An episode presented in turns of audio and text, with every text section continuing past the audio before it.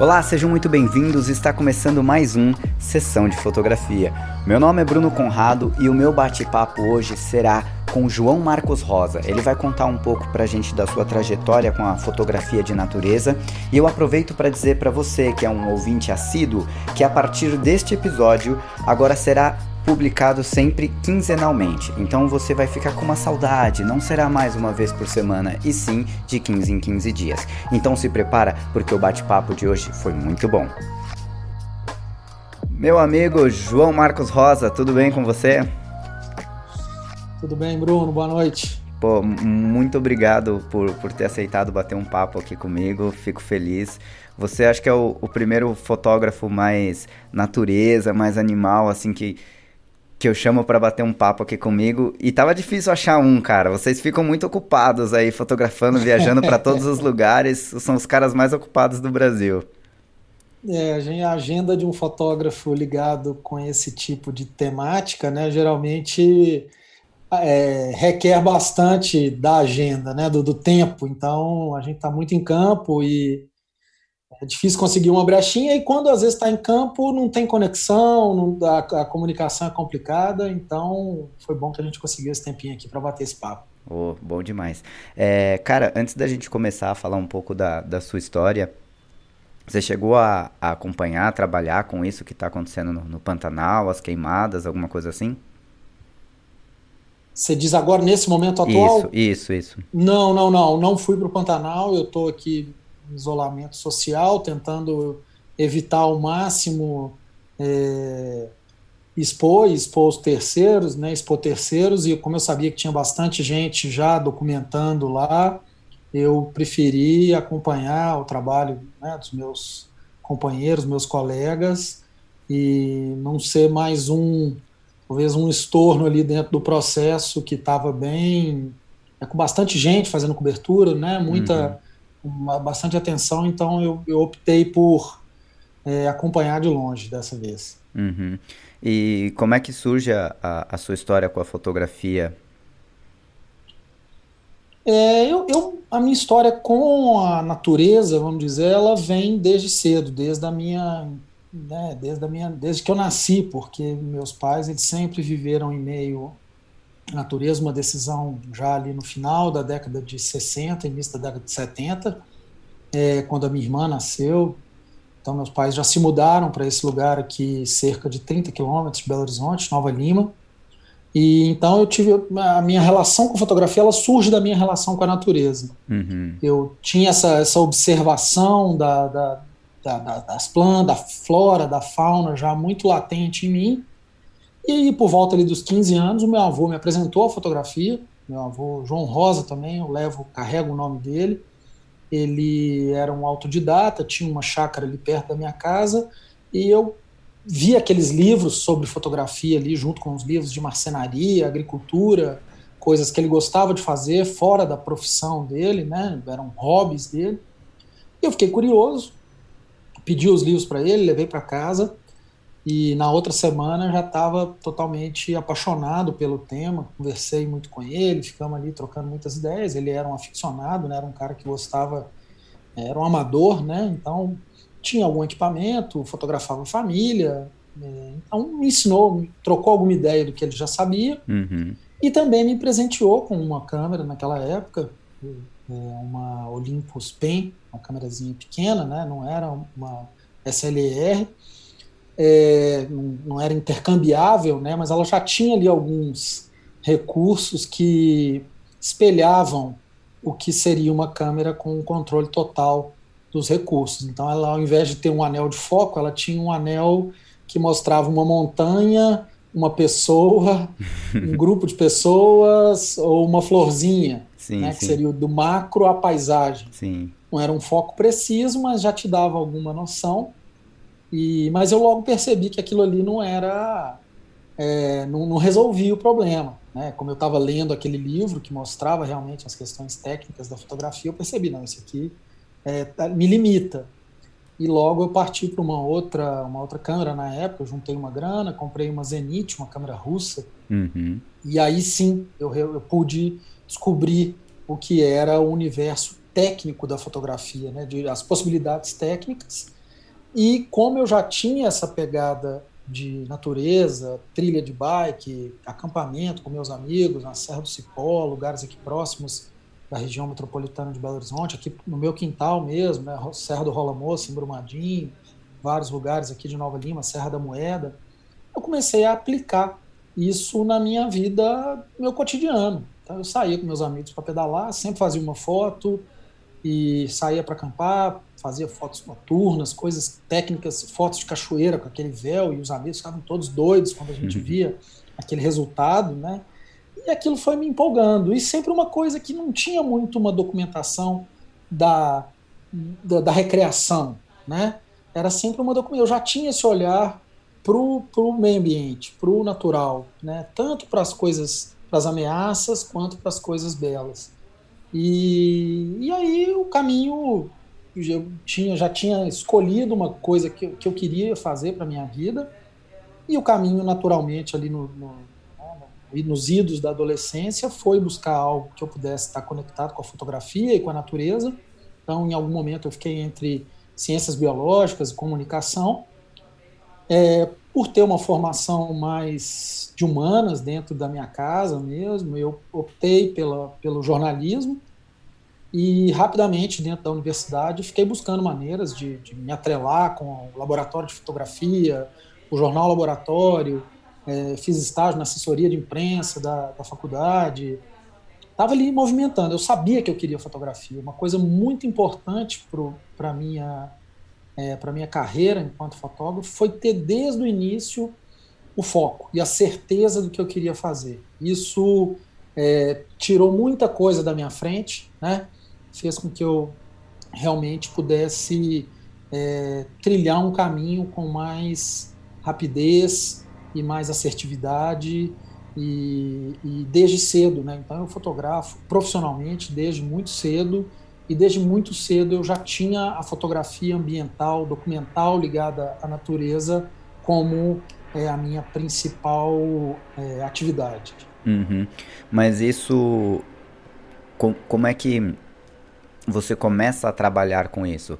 É, você estava na, na, faculdade, né, estudando jornalismo, mas como é que a, a, fotografar? Porque, por exemplo, ainda hoje eu não sei, por exemplo, como como vivem os fotógrafos de natureza, né? É, quem são os seus clientes, né? Para quem o fotógrafo de natureza trabalha, né? É, sim, e sim. como é como é que você começou isso daí? Me conta. Então vamos lá, desde o início. Né? No começo, para viabilizar ali, é, eu estudava numa faculdade particular, então tinha uma questão, inclusive, né, da mensalidade e tudo mais. Então eu busquei esses estágios que eram no laboratório é, de no laboratório preto e branco ali. Fiquei pouquíssimo tempo, não dei muito certo, porque também não era a minha minha onda, e logo fui para o laboratório de jornalismo, que era onde produziam o jornal laboratório da, da faculdade. Uhum. É, circulava um jornal impresso e eu logo entrei como fotógrafo, pré-estagiário e tinha uma bolsa da faculdade por conta disso. Então, esse, vamos dizer, foi o meu primeiro trabalho fotográfico, que era remunerado pela, pelo, né, com o pagamento da minha, da minha da bolsa. E logo eu fui percebendo como eu era um é, um ávido leitor de revistas e jornais, sempre gostei muito de impresso. Eu ficava tentando entender como era a dinâmica dos processos. Então, participava de muitos é, palestras de fotógrafos. É, sempre que tinha alguma coisinha para visitar um jornal, eu ia e tentava entender como é que era. Logo eu percebi que no que eu queria fazer não existia um emprego Uhum. Não tinha lá o fotógrafo de natureza do jornal. E as revistas, na época que eu comecei, final da década de 90, também já praticamente não tinham mais fotógrafos em seu staff. Né? Principalmente fotógrafos de natureza. Então, as revistas da época, tipo, vamos dizer, Caminhos da Terra, é, que era uma revista ali do final da década de 90, editada pela editora Abril, depois foi para Azul. Ela já não, ela tinha um editor de fotografia, que era o Valdemir Cunha, mas é, os, todos os fotógrafos eram freelancers né, eram, eram autônomos e, e, propunham suas histórias ou eram contratados para fazer um job ali pontual. Então eu logo percebi isso. Falei, cara, então o caminho não é emprego, eu tenho que buscar uma outra forma de propor. E, e aí, como eu ia sempre na hemeroteca da, da, da faculdade, eu acho isso um, Isso foi uma coisa que me marcou, porque a Hemeroteca era onde estavam os veículos é, quentes, né? as revistas, os jornais, era o que eu frequentava mais na biblioteca. É, e aí eu fui percebendo, entendi ali quem era, você ia ali no, no, no, no expediente, sabia quem era o editor e tudo mais, eu, eu vou propor histórias para esses caras. Uhum. E tinha um caderno editado aqui no jornal Estado de Minas, que ainda é o maior jornal de Minas Gerais, que era o caderno ecológico, que ele saía todo mês. E eu descobri que tinha uma editora lá, ela já tinha dado uma palestra na minha faculdade. Falei, cara, vou bater na porta dela e propor alguma coisa. E pensei em uma, uma série de sobre parques de Minas, parques estaduais e parques nacionais. Já tinha visto alguns recortes dele, um livro muito famoso do Araquém Alcântara, que é o Terra Brasil, que fala dos parques nacionais do Brasil. Então pensei, pô, vou propor esse recorte, fazer uma. É, vamos ver, às vezes, às vezes cola, já tinha um trabalho bonito de um parque estadual aqui do lado, propus para ela, Parque Estadual da Serra da Rola Moça, ela topou, falou, nossa, que legal, e como é que você vai? Eu falei, ah, se vocês me garantirem uma graninha, eu consigo viabilizar né, as minhas despesas e peço apoio para os parques e tal. E assim eu propus a minha primeira série de reportagens. Eu devo ter feito ali umas cinco ou seis reportagens, Serra da Canastra, Serra do Rola Moça, Parque Estadual da Serra do, do, do, Rio Doce, Serra do Cipó, não lembro quantos. Mas foi a primeira vez que eu, eu percebi né, que, é, sendo proativo, eu tinha a possibilidade de, de capitalizar o meu trabalho e fazer as coisas que eu estava mais afim de fazer. Então, a partir daquele momento, surgiu esse gatilho de que eu tinha que estar sempre propondo coisas, buscando é, histórias para propor. Eu, desde então, eu nunca fui empregado de nenhuma revista, nunca fui empregado de, né, contratado na carteira por nenhum veículo. E desde então eu colaboro com dezenas, para não dizer aí centenas de, de, de, veículos por todo o mundo com esse modelo. Uhum. Proposição de pautas, proposição de histórias. E aí isso foi tomando é, proporções né, é, maiores à medida que o meu trabalho ia ganhando corpo e à medida que eu ia entendendo cada vez mais é, sobre esses veículos. Então eu estudava muitos veículos e continuo estudando. É, pô, se eu quero propor uma reportagem para uma revista, eu tenho que entender a linha editorial dela, eu tenho que entender é, qual, qual que é a cara das fotos que eles querem, se é iluminado de um jeito, se é mais natural. É, geralmente, as revistas internacionais têm, por exemplo, é, um, um um FAQ, né, que são as perguntas mais frequentes, e lá eles explicam como que você deve, deve enviar uma pauta. Uhum. Então, sei lá, 12 fotos e um texto de 400 caracteres. Né, e você faz isso, e muitas vezes eu já consegui é, vender pautas assim. Então você começa a entender, entender se aquele veículo já não fez aquela, aquela reportagem. Então isso também é muito importante, não adianta, ah, pô, vou propor para o cara, sei lá, o fogo no Pantanal. Eu vou bater na porta da Isto É propondo essa história Pô, os caras deram a capa semana passada. Eu vou bater com a cara na parede. E às vezes até o editor vai falar, pô, mas esse cara quer propor uma pauta para minha revista e nem acompanha a minha revista. Uhum. Né? Então você fecha portas também quando você propõe alguma coisa que o cara já deu. E eu fui sacando essas, essas, essa, essas possibilidades e encontrando histórias que as, as revistas ainda não tinham dado. Né? Na época a revista ainda era o, né, o grande a grande força motriz econômica da fotografia documental. As coisas mudaram de lá para cá e, claro, a gente foi se adaptando com projetos de livro, exposições, workshops. É, os fotógrafos foram se reinventando para buscar uma, né, uma manutenção financeira das suas vidas. Uhum. É, ainda hoje é assim? É, ainda hoje você vai atrás dessas, dessas pautas é, para revista e mesmo as revistas tendo diminuído muito, você ainda consegue trabalhar assim? Sim, ainda vendo muitas histórias, né, ainda proponho muitas histórias. O que acontece é, mais, né, com mais frequência de um tempo para cá, é que veículos me convidam para fotografar. Né? Então você tem, é, como também eu trabalho de uma forma, tem um trabalho muito específico, é, eu sou convidado para fazer algumas, para algumas missões que não seria qualquer fotógrafo que poderia executar. Então isso também acaba acaba tendo essa outra mão que já existia anteriormente, né? As revistas é, chamavam, se acabava entrando ali a partir do momento que você propunha alguma coisa, se tornava um colaborador. você entrava também ali na lista de contatos de uma revista que ia te falar, pô, essa coisa aqui, essa matéria aqui tem a cara do João. Né? Sei lá, chegava um repórter lá e propunha alguma coisa. Ah, isso aqui tem a cara do João, isso aqui tem a cara do Érico, isso aqui tem a cara de tal pessoa, vamos mandar ele. Né? Então também tinha essa outra mão. Uhum. Né? É, a partir do momento que o, o, editor, o diretor de arte, conhecia o seu trabalho e tinha confiança de que você poderia voltar com aquela história. Né? Isso hoje acontece com revistas estrangeiras, por exemplo. Eu, eu fotografo uma revista chamada Terra Mater, que é uma revista austríaca, é, editada pela Red Bull. Revista maravilhosa e eu fiz um trabalho para eles e logo depois eles já me chamaram para fazer vários. São reportagens longas, coisas assim, com uma logística é, imensa.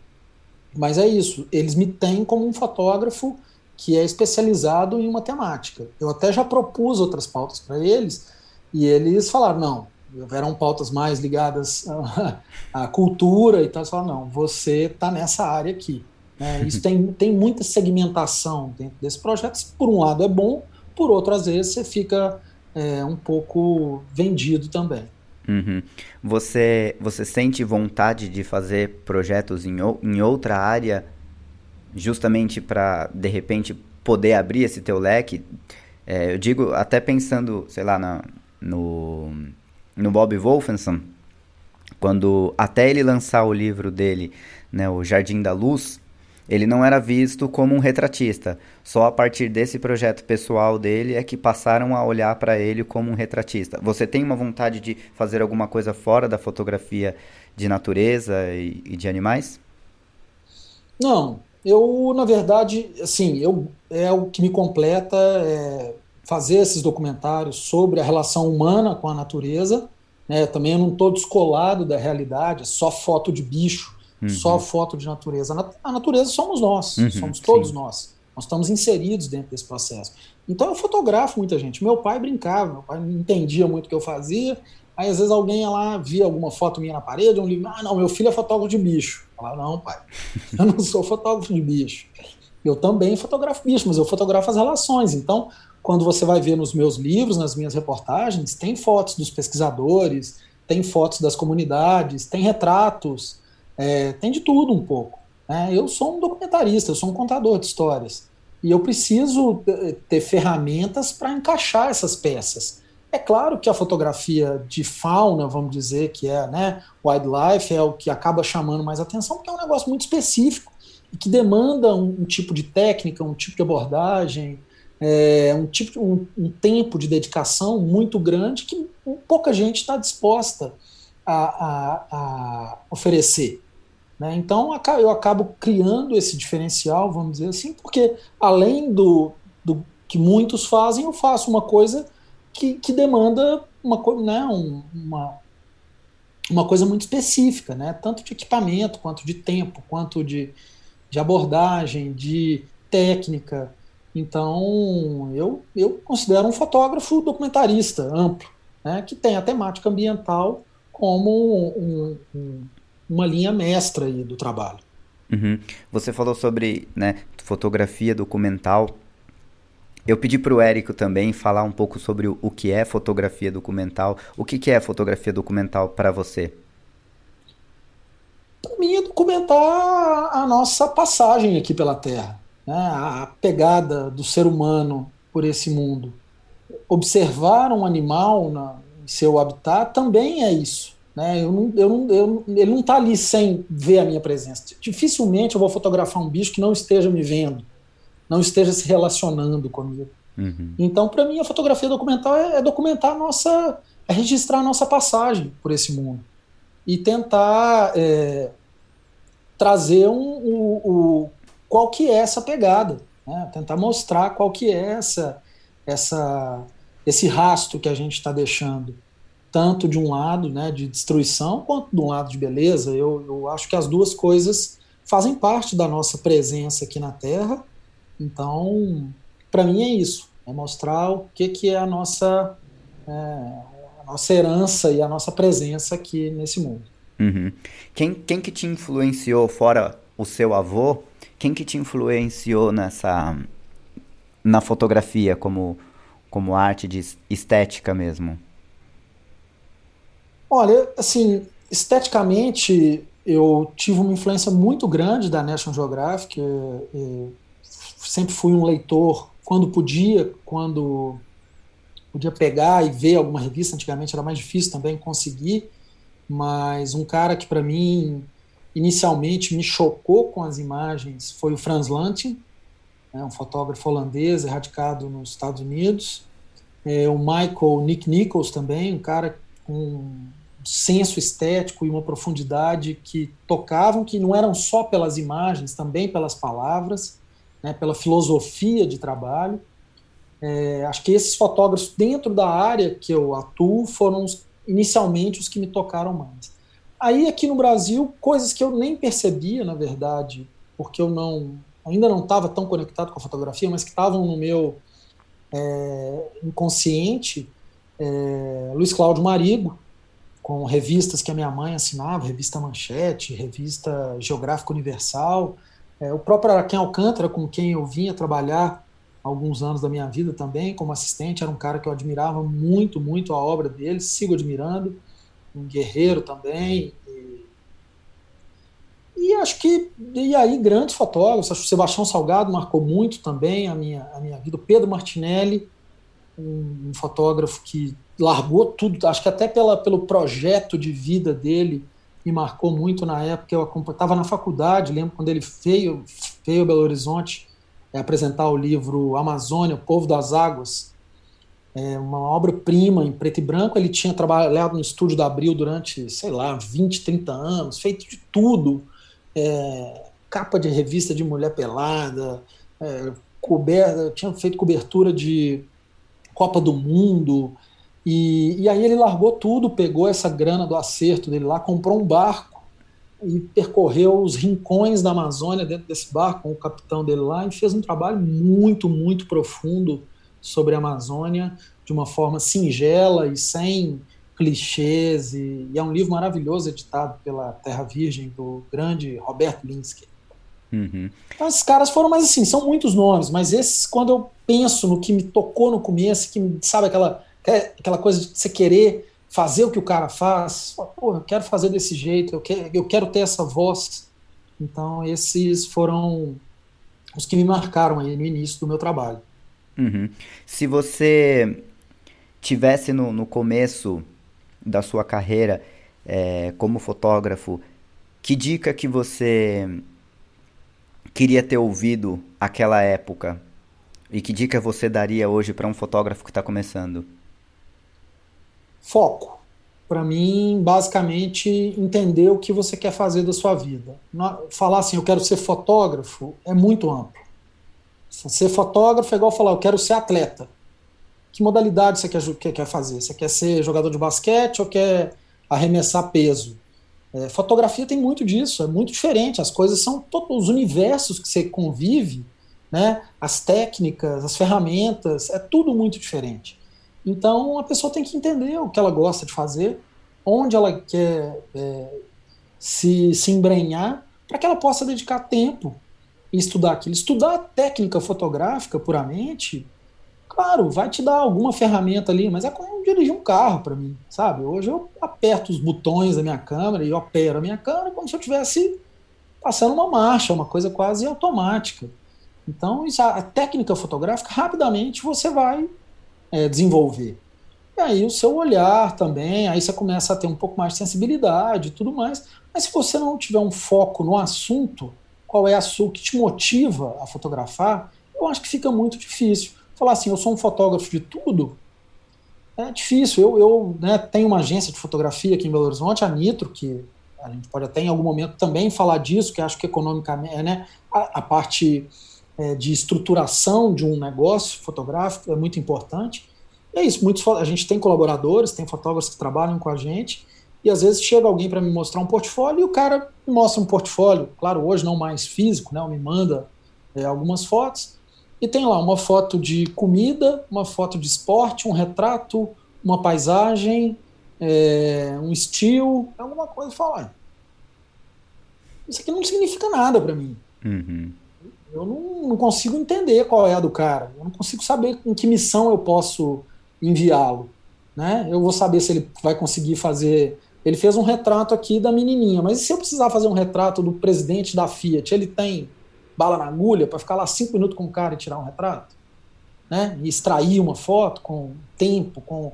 Então, esse foco, para mim, é o mais importante. A pessoa se, se encontrar e, a partir disso, ela vai se relacionar com pessoas daquele meio, vai entender um pouco mais daquele meio específico e, e vai poder progredir. Ou, às vezes, também declinar, falar, cara, não, não é. Agora eu entendi, eu estava achando que era isso aqui, mas isso aqui eu, eu posso fazer como um projeto pessoal. Para viver de fotografia, eu vou ter que fazer outra coisa. Pode ser também. Uhum. Né? Mas eu, eu, eu sempre digo: se você quer ser fotógrafo, mas você quer viver de fotografia, uma fotografia que você não gosta, é melhor você fazer outra coisa e fazer só a fotografia como um hobby. Sei lá, vai fazer alguma coisa que vai te dar mais dinheiro e viaja, gosta de fotografia de viagem, e depois você vai viajar fotografando e tal. É, porque senão tem muita decepção, né? Acaba. As pessoas se decepcionam muito porque entram, às vezes, no universo achando, ah, eu vou fotografar casamento porque eu, casamento dá grana. Aí quando ele entra naquele universo, não estou falando que é um universo ruim, mas ele entra ele se decepciona porque ah, ele não sabia que ele ia chegar numa festa e ele não ia poder sentar, ah, que ele não ia poder comer, entendeu? Então, é, você tem que entender que não é simplesmente fotografia. Uhum. Você tem que entender que existem tipos de fotografia que vão ser. E você vai, vai ter que trabalhar e vai ter que entender para você ser reconhecido naquilo e poder economicamente evoluir também. Uhum. Não, e até a fotografia de viagem mesmo, né? Muita gente acha que o fotógrafo de viagem vive uma vida de né, glamour viajando para todo canto. Às vezes a vida do cara é corrida, o cara não tem nem tempo de aproveitar os lugares. Ele vai, faz a foto, já tem que correr para outro lugar e, e, vive pulando ah, de um lugar claro. para outro. Claro, eu, algumas matérias que eu fiz é, para revistas de viagem ou projetos ligados a isso, geralmente é assim, é uma pauta muito corrida e você não aproveita nada. É uma ilusão. E fora que, dentro desse universo também de pessoas que viajam, a gente tem toda uma questão pessoal, familiar. Né? Pô, você vai. Eu, por exemplo, tenho um filho de seis anos, minha esposa, meus pais, meus irmãos. Ah, eu não posso ficar simplesmente 11 meses fora de casa e achar que vai estar tudo bem. Uhum. Né? As coisas têm seu ônus e têm seu bônus. É, então, não é simples, nada pode ser tão simplificado a ponto da gente achar que, nossa, essa vida desse cara é a melhor do mundo. Todos vão ter seus, seus prós e contras. Exatamente. Me fala um pouco então da, da sua agência aí de, de fotografia. Então, eu nesses. Eu vou seguir um pouquinho desse caminho cronológico da minha carreira, porque acho que fica mais fácil. Uhum. É, eu então comecei a propor matérias para vários lugares e em 2000 e, acho que 2001 eu me mudei para o Rio para fazer uma pós-graduação. Conheci o Araquém Alcântara lá e ele queria fotografar algumas coisas em Minas Gerais. A gente conversou e falou: pô, se eu pudesse ser meu produtor desse trampo. A gente fez uma viagem aqui em Minas, Serra do Cipó, fotografamos os muriquis. E quando eu voltei para o Rio, ele voltou para São Paulo, ele me ligou lá e falou: Cara, tô precisando de alguém aqui para dar uma força, você poderia vir? Eu falei: É, hora, né? Peguei minhas coisas, joguei dentro do carro, me mudei para São Paulo Fiquei com ele lá mais de dois anos, fizemos vários projetos, livros, né, trabalhando ali como assistente, um braço direito ali dele dentro da do escritório dele. E, claro, aprendi muito para mim, foi um mestrado realmente. É... E eu continuei em São Paulo, tinha feito já alguns contatos, comecei a colaborar com algumas revistas meio que de viagem culinária, então colaborei com a Gula naquela época, a Prazeres da Mesa, do Ricardo Castilho, que tinha acabado de sair da Playboy, montado a Prazeres da Mesa, fazendo reportagens de viagem, viagem culinária. Então nós fizemos o queijo da Serra da Canastra, Maranhão, é, algumas coisas nessa, com essa pegada. Uhum. E aí eu fui chamado para o curso Abril de Jornalismo. Eu me inscrevi e em 2004 eu fiz o curso Abril de Jornalismo, já conheci algumas pessoas na National Geographic por, por conexão do Araquém, né, que eu mandava material, conversava com o editor e tal. E no curso Abril de Jornalismo, a, a National Geographic era editada pela, pela editora Abril, né? É, eu bati na porta dos caras, cheguei lá a gente ficou mês e meio, dois meses lá fazendo esse curso de trainee. Bati lá, já tinha algumas histórias debaixo do braço, propus as pautas É, eu fiz o curso Abril em janeiro, em março de 2004 eu publiquei minhas duas primeiras reportagens na National. Então eu já abri uma porta grande ali. É, continuei em São Paulo o ano de 2004, trabalhando bastante, guia quatro rodas, viagem em turismo, fazendo bastante coisa, mas estava realmente, sou um cara do mato, assim, não estava muito, já tinha meio que dado para mim em São Paulo, sabe? Uhum. E, e assim, não é, era como eu fazia muita coisa de viagem, não fazia muito sentido ficar em São Paulo com um custo altíssimo e tudo mais, e, e ficando num apartamento que eu pagava uma grana, ia lá, passava uma semana no lugar. Né? E aí eu resolvi voltar para Belo Horizonte. Montei um escritóriozinho aqui e logo peguei um projeto muito grande no Vale do Jequitinhonha, um projeto com a companhia energética aqui, chamava Fotos de Família, fotografar as famílias que iam ser desalojadas por uma usina hidrelétrica. Uhum. É, e aí peguei esse trabalho, era um trabalho imenso, eu fiquei mais de ano lá, e quando eu vi que o negócio estava muito grande, logo no começo, eu busquei parceiros aqui para fazer, e eu conheci, chamei um pessoal da Nitro, que era uma agência de fotografia que tinha aqui, o Léo Drummond, Marcos De Simone e o Bruno Magalhães. Convidei eles para me ajudarem nesse trabalho, e a gente ficou ali mais, mais um ano, talvez, nesse trabalho. E quando terminou, eu falei, cara, vamos juntar os trapos aí, porque é, eu tô sozinho, tenho trampo, vocês já têm estrutura, e a gente tem muito que trocar. A gente foi trocando durante aquele tempo. E aí eu me associei à Nitro, né? A gente está hoje com 15 ou 16 anos, não sei. E é uma agência de fotografia que no início era uma agência clássica, então fazia pautas para revistas, jornais, propunha coisas de futebol e tudo mais. Na verdade, eu operava muito das coisas que eu fazia de meio ambiente, mas fazia muitos trabalhos também corporativos e, e tal. E a agência foi evoluindo para hoje se tornar uma agência de storytelling, vamos dizer assim, quase uma produtora audiovisual. Então hoje a gente é bem híbrido e criamos uma estrutura consolidada de, né, de, na questão administrativa, na questão legal, que é um embrólio muitas vezes para os fotógrafos.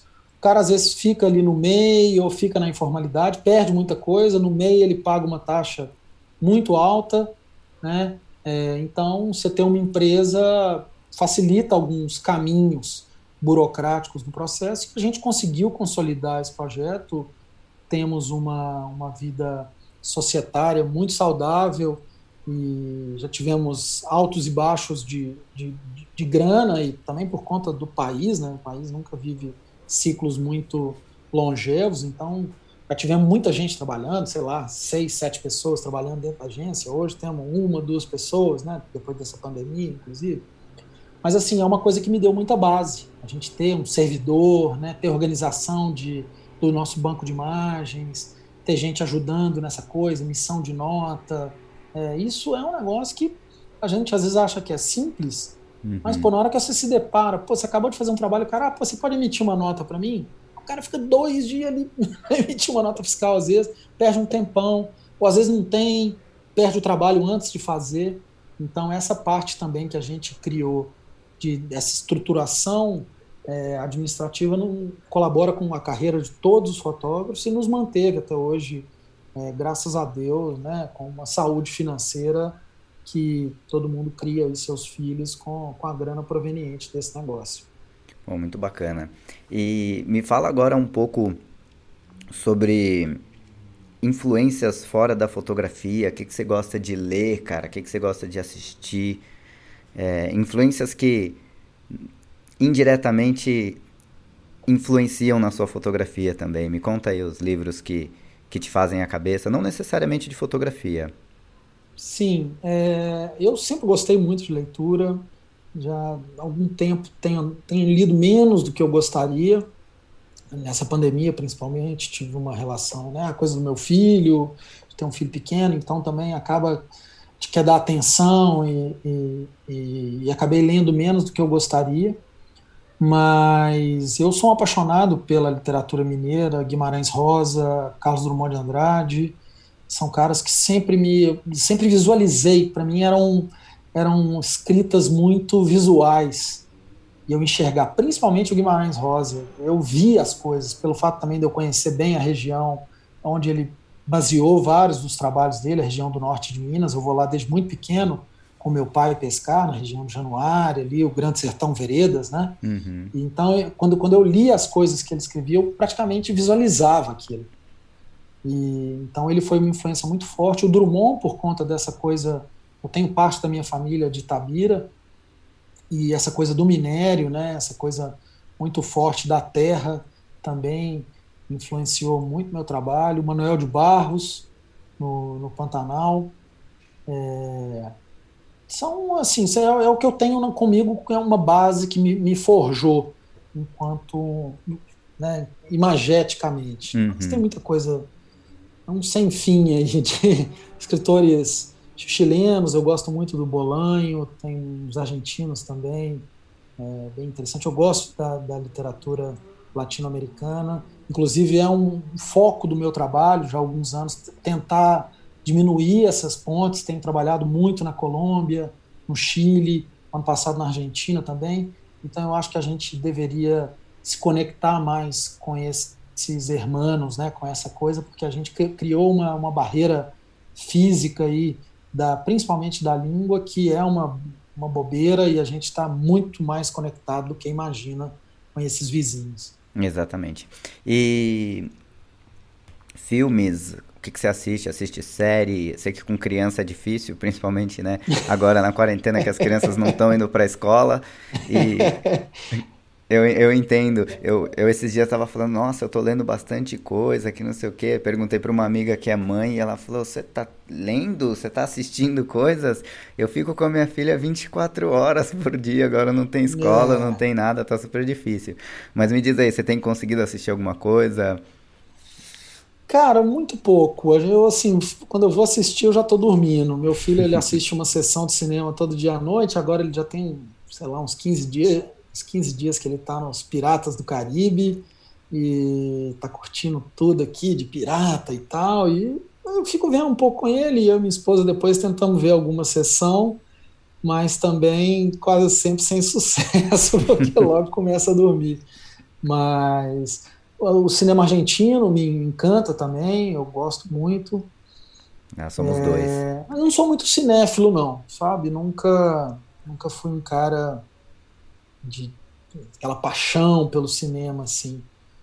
Mas gosto, um bom roteiro, é, uma, uma, fotografia, né? A fotografia daquele. Putz, como é que é o nome daquele filme do DiCaprio, cara? Que é, esse que ele que se passa no, no no oeste americano.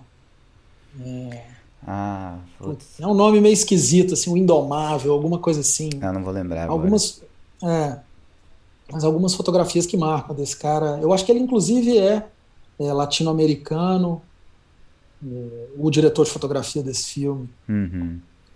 Mas enfim, a gente tenta assistir um pouquinho de coisa e essa vida errante também já isso contribui um pouco também para estar tá um pouco fora das telas, né? Sim, é sim, sim. Mais difícil de, mais fácil carregar um livro do que que ter ali uma possibilidade de assistir um filme, até porque, pô, você vê numa telinha de computador é não é a mesma experiência, ah, né? não é o mesmo. Mas você sabe que esses dias eu estava vendo o o ator lá, o Dan Stubach, ele estava falando no, no programa dele lá, Fim de Expediente, da CBN, e, e eu concordei com ele, assim, eu tenho essa mesma essa mesma coisa. Ele falou, cara, filme argentino eu já começo gostando.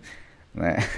eu, já, eu já sento para assistir falando, opa, né? É, é, difícil eu me decepcionar com alguma coisa. É, é realmente é, muito bom.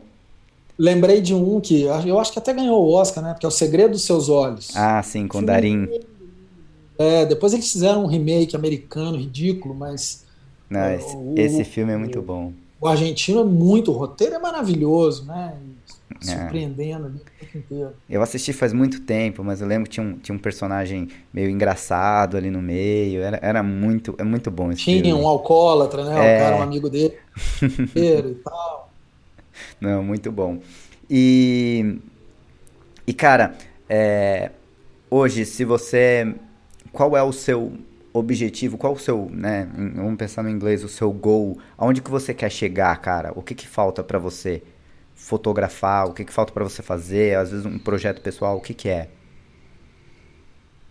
Bruno, assim, eu, Eu tenho. Não tem fim, né, cara? As histórias estão aí para ser contadas e eu sou um grande pescador de histórias. Estou o tempo inteiro com meus ouvidos e olhos abertos em busca de histórias interessantes que possam mover alguma coisa, que possam fazer com que as pessoas é, reflitam, é, mudem, tente de alguma forma mudar seus posicionamentos com relação ao entendimento do que é a nossa presença aqui na Terra. Então, isso me move muito. Então, eu estou muito atento com essas, com, com essas linhas de, de, de, né, de proposições. Uhum. É, a gente vem de, vem, vem de uma. segue numa barca super furada, agora ligada ao meio ambiente. Então, é, eu, eu, eu fico tentando trazer as pessoas de volta. Sabe? Gente que gostava e que vai tomando birra ah, não, porque você é barriga verde, que isso e aquilo. Cara, nós temos uma natureza exuberante, nós temos uma riqueza ambiental ímpar, uma mega biodiversidade, e a maioria das pessoas não conhece, não tem noção de onde a gente está sentado em cima. E, e aí os discursos que a gente vem percebendo hoje afastam cada vez mais. E o que eu quero é trazer para perto. Eu não quero distanciar, eu não quero um discurso que rompa ainda mais esse, esse elo que existe, nós estamos juntos, isso não adianta, não adianta negar. O cara que está do meu lado pode ser meu vizinho, eu posso odiar ele, mas ele está, ele é meu vizinho, ele está aqui do lado, eu preciso trazer ele para perto de mim, a gente precisa estar junto nesse processo. Então o meu trabalho ele tem, pelo menos a minha percepção, a minha leitura, essa função de conectar. Uhum. Então eu tento, é, meus projetos, meus livros, são livros que tentam mostrar espécies que as pessoas desconhecem, as relações das pessoas da, da região com elas. É, agora, nessa quarentena, eu, eu, fiz um livro sobre a relação minha, meu filho e a minha mulher com a, com a nossa terra. Então, o livro Diário de Outono Particular, que é isso, eu fico tentando mostrar que ainda é possível que a gente goste da natureza, que a gente respeite, que a gente viva realmente o que a gente tem próximo. Então, as minhas temáticas elas tentam ao mesmo tempo mostrar a fragilidade. Isso eu também não quero falar de que essas coisas são infinitas. Eu quero mostrar a finitude desses recursos, dessa espécie, o grau de ameaça ao qual elas estão sujeitas, mas eu quero mostrar a beleza. Eu quero que o cara olhe para aquilo ali e fale: putz, cara, isso aqui está aqui no Brasil, isso aqui está aqui do lado. Eu quero ir lá ver eu quero ajudar, eu quero, eu vou mudar, eu não, eu não quero seguir fazendo isso aqui que está prejudicando isso. É, eu sei que é uma coisa utópica achar que você vai mudar o comportamento de alguém, mas despertar para o lado positivo eu acho mais interessante do que ficar criando um. Né, é mais fácil criar uma ponte né, e mais efetivo criar uma ponte do que criar um distanciamento, do que criar uma barreira. Então, os meus projetos eles vêm muito em busca de reconectar as pessoas com o nosso, a nossa casa, que é a Terra. É esse o objetivo do que você vê nos seus livros? Construir sim, pontes? Eu, sim, eu acho que é isso. É fazer com que as pessoas se conectem. Seja com bicho, seja com a infância, como foi nesse livro que eu, que eu acabei de fazer com a, com a Vento Leste, é, o Diário do Outono Particular, que é isso. Eu, eu recriei uma conexão que a fotografia demonstrou aquilo fisicamente. É, é, e ela pode fazer isso. Né? Ela pode, a imagem ela tem esse poder de, claro, é, oferecer várias leituras, mas ao mesmo tempo também, de certa forma, ser objetiva em alguns momentos e não ter escapatória. O cara não tem para onde olhar. Quando ele me vê, eu tenho uma foto que eu fiz é, alguns anos na Amazônia peruana, que uma explosão de araras, assim, num, num, barranco, um negócio que eu tinha na minha cabeça muitos anos. Não tem como você escapar daquela beleza. Não tem como você fingir que aquilo ali não existe. Não tem como você não se emocionar vendo aquilo. Só se você for um ser humano sem coração e sem nada. Tem, tem que estar muito despido de emoção para olhar para uma cena daquela. Não estou falando para olhar para minha fotografia. Estou uhum. falando para olhar para aquela cena. Né? Não é a foto em si, a imagem que eu registrei, o frame que eu fiz é olhar para uma cena daquela e não se emocionar, né? E a gente vai perdendo isso. A gente vai ser, eu, eu, eu sinto que as pessoas vão ficando cada vez mais cascudas e se deixando levar por discursos fáceis é, e se distanciar. Esse movimento agora que surge com a quarentena das pessoas quererem se é, voltar para o interior, ficar um pouquinho, curtir um pouco mais de roça, respirar, ver um sol. Agora todo mundo olhando para a janela, aquele tanto de fotos de pôr do sol, de janela. É isso, cara. Pô, e para onde você estava olhando antes disso? Né? Uhum. Pra, não, você estava olhando para quê? Você estava olhando para o carro na sua frente? Você estava olhando para baixo, para o seu celular e tudo mais? Então, eu, eu tento despertar alguma coisa. Sei que é uma missão árdua e isso vai de um cada, de cada pessoa que vai olhar para aquilo, mas é, é, a missão e ela ela está comigo e eu vou seguir firme nela e esse é o meu propósito. Uhum. Eu vejo o, o, o seu trabalho e de muitos outros pessoas que são apaixonadas pela natureza e que gostam da natureza lutando contra é, muitas vezes o que mais aparece na mídia e na mídia que eu digo assim são programas de televisão, séries e coisas assim, onde mostra a natureza como um lugar de sobrevivência, como há muito tempo atrás teve, teve aquele programa No Limite, muito, muito tempo atrás, né? Onde geralmente nesses reality shows as pessoas são colocadas na natureza para sofrer, elas estão ali para sobreviver, então mostra uma natureza muito selvagem e o ser humano sofrendo da natureza. Quando, no meu caso, quando eu vou para a natureza, é, é, totalmente o oposto daquilo. Eu tô lá para desfrutar da natureza. Eu tô lá para ser agraciado e não para sofrer na natureza. Mas ao mesmo tempo, quando você procura alguma série, algum filme disso, você não encontra. O que você encontra são pessoas sofrendo na natureza. Sim, é... muita gente fica me perguntando: nossa, qual que é o maior perrengue que você passou? Nossa, você dorme nisso, você dorme em rede, você dorme ao relento, você caminha horas. Cara, eu adoro isso. Quando eu tô ali, eu tô completo, tô inteiro não tem nada que me tira daquilo, sabe? Não tem nada me distraindo, não tem nada é, ocupando a minha mente, além de estar presente ali. Presença, isso é fotografia, isso, cara. Não se faz fotografia pensando em outra coisa. Você tem que estar inteiro. Seu corpo, sua mente, seu olhar, tudo está ali. Tem que tá, estar tá junto com seu olho dentro da câmera ou na percepção da leitura do, do, do que está acontecendo. Então, é, essas coisas que vão mostrando a natureza como ah, coisa inóspita. Claro, tem muitos lugares inóspitos é, que oferecem dificuldade. Mas, pô, quando você chega no topo de uma cachoeira, ou chega na beira de um rio, chega, o que você sente é paz. O que você sente é, pode até ter um mosquito zunindo ali na sua orelha, mas você, a sensação, o sentimento é de, de comunhão, né, de, de encontro, de, de, de comungar né, dessa, dessa coisa junto com todos os outros elementos que estão ali. Ah, claro. Eu lembro de uma vez falando aí do. Você é um cara meio, meio bairrista aí, tudo. Citou bastante coisa de, de Minas aí. Uma vez eu estava em, em Airuoca para falar de Minas e eu estava acampado no, no, no Pico do Papagaio. E eu fui fazer uma, uma longa exposição para pegar o, o Star Trail, né? Então coloquei lá a câmera, 20 minutos, né, para fazer um boob.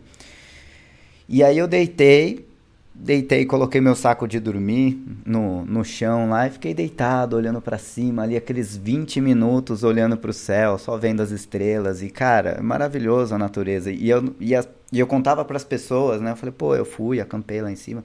Poxa, mas você não tem medo disso e aquilo? Não, a gente fica esperto, mas, pô, e os pernilongos e isso e aquilo? Era, era é, eram tantas perguntas mais negativas do que positivas da, da situação. Então, a, as pessoas acho que precisam de mais livros de João Marcos Rosa para se aproximar mais da, da natureza e a, aprender a aproveitá-la e preservá-la. É, a gente precisa mais, é, a gente precisa mais é conversar, encontrar com as pessoas, é estar mais presente, é, menos digital, apesar de, né, de tudo isso que está acontecendo.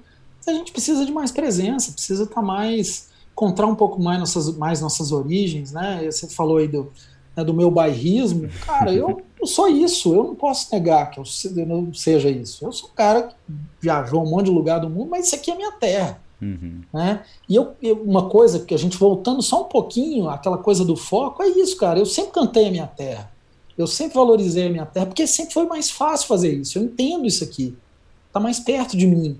Eu posso fotografar aqui no meu quintal eu posso ir ali do lado. Se eu for falar para mim, cara, eu vou, eu quero, meu projeto tem que ser lá no Japão, eu já criei uma barreira imensa para eu começar alguma coisa. Uhum. Então, isso também, vamos entender o que está no nosso entorno e conhecer. Né? E não ficar achando que a grama do vizinho é sempre mais verde. É, tentar encontrar também as coisas que estão ali próximas e, e contar. E, e, é isso, eu, eu, eu adoro essa terra e gosto da minha família, gosto de estar próximo da minha família e poder compartilhar. Às vezes a gente sai um pouquinho, mas depois volta. Com certeza. E se eu aposto que se eu perguntasse para você aí alguma coisa de música, sairia um Milton Nascimento daí. Ah, demais. com certeza, com certeza sairia um Milton. É, tá aqui, né, sempre escutando. Ele, a minha esposa é do sul de Minas, do lado lá da cidade onde ele foi criado, Três Pontas. É, o Clube da Esquina é uma referência fortíssima aqui para todos nós. E Minas Gerais é um berço também, né, de, de grandes músicos, então... É, Minas é um lugar tá, maravilhoso. Tá sempre tocando por aqui. Na música, na culinária, na, na natureza, Minas é muito bom. Cara, onde que o pessoal... É, e, nos, e, nos, festivais de fotografia, não podemos esquecer de Exatamente. convidar todo mundo aí para vir para dentro. Esse ano não teve, completando 10 anos, uhum. mas é um ótimo lugar para conversar, para ver natureza, para né, curtir um pouco essa presença também. Isso na fotografia, os festivais de fotografia foram muito importantes para mim. É, foram momentos de muitas trocas e muitas conexões. É, é, essa palavra presença esse ano foi muito forte e eu acho que eu vou seguir repetindo ela durante algum tempo, porque é, é isso, cara. A gente só conhece mesmo, né? Nós estamos aqui conversando, um olhando para o outro digitalmente, mas pô, se a gente estivesse na mesa tomando uma cerveja, uma pinguinha ou um café, que seja, é, o papo tomaria outras proporções. Né? Uhum, exatamente.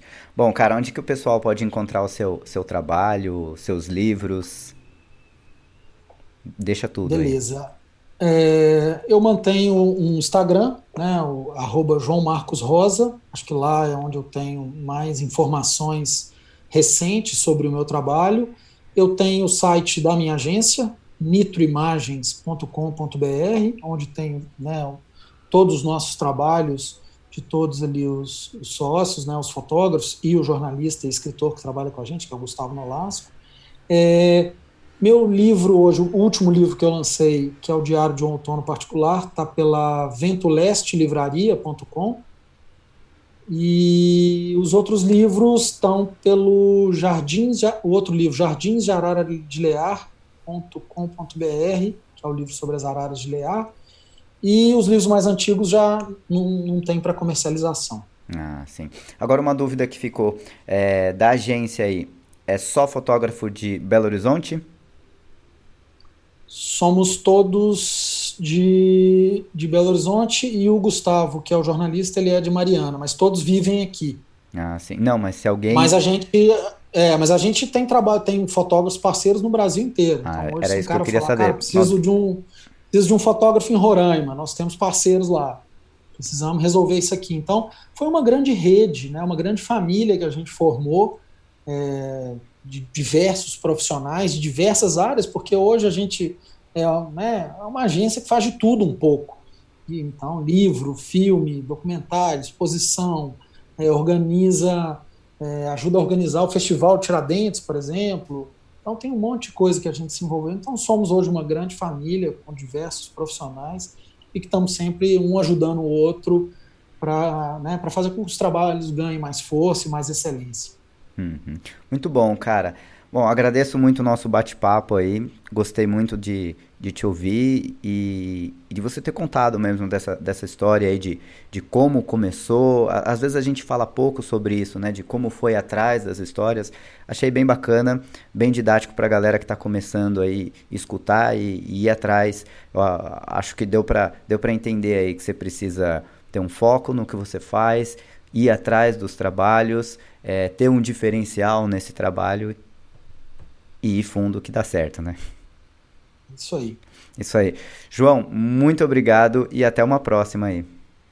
Beleza, Bruno. Valeu. Obrigado, pessoal que está ouvindo aí. E até uma próxima. Até, valeu. Esse foi o Sessão de Fotografia. Se você gostou desse episódio, não esquece de compartilhar com seus amigos. Agora, para qualquer dúvida, crítica ou sugestão, entre em contato comigo pelo Instagram, através do br.conrado.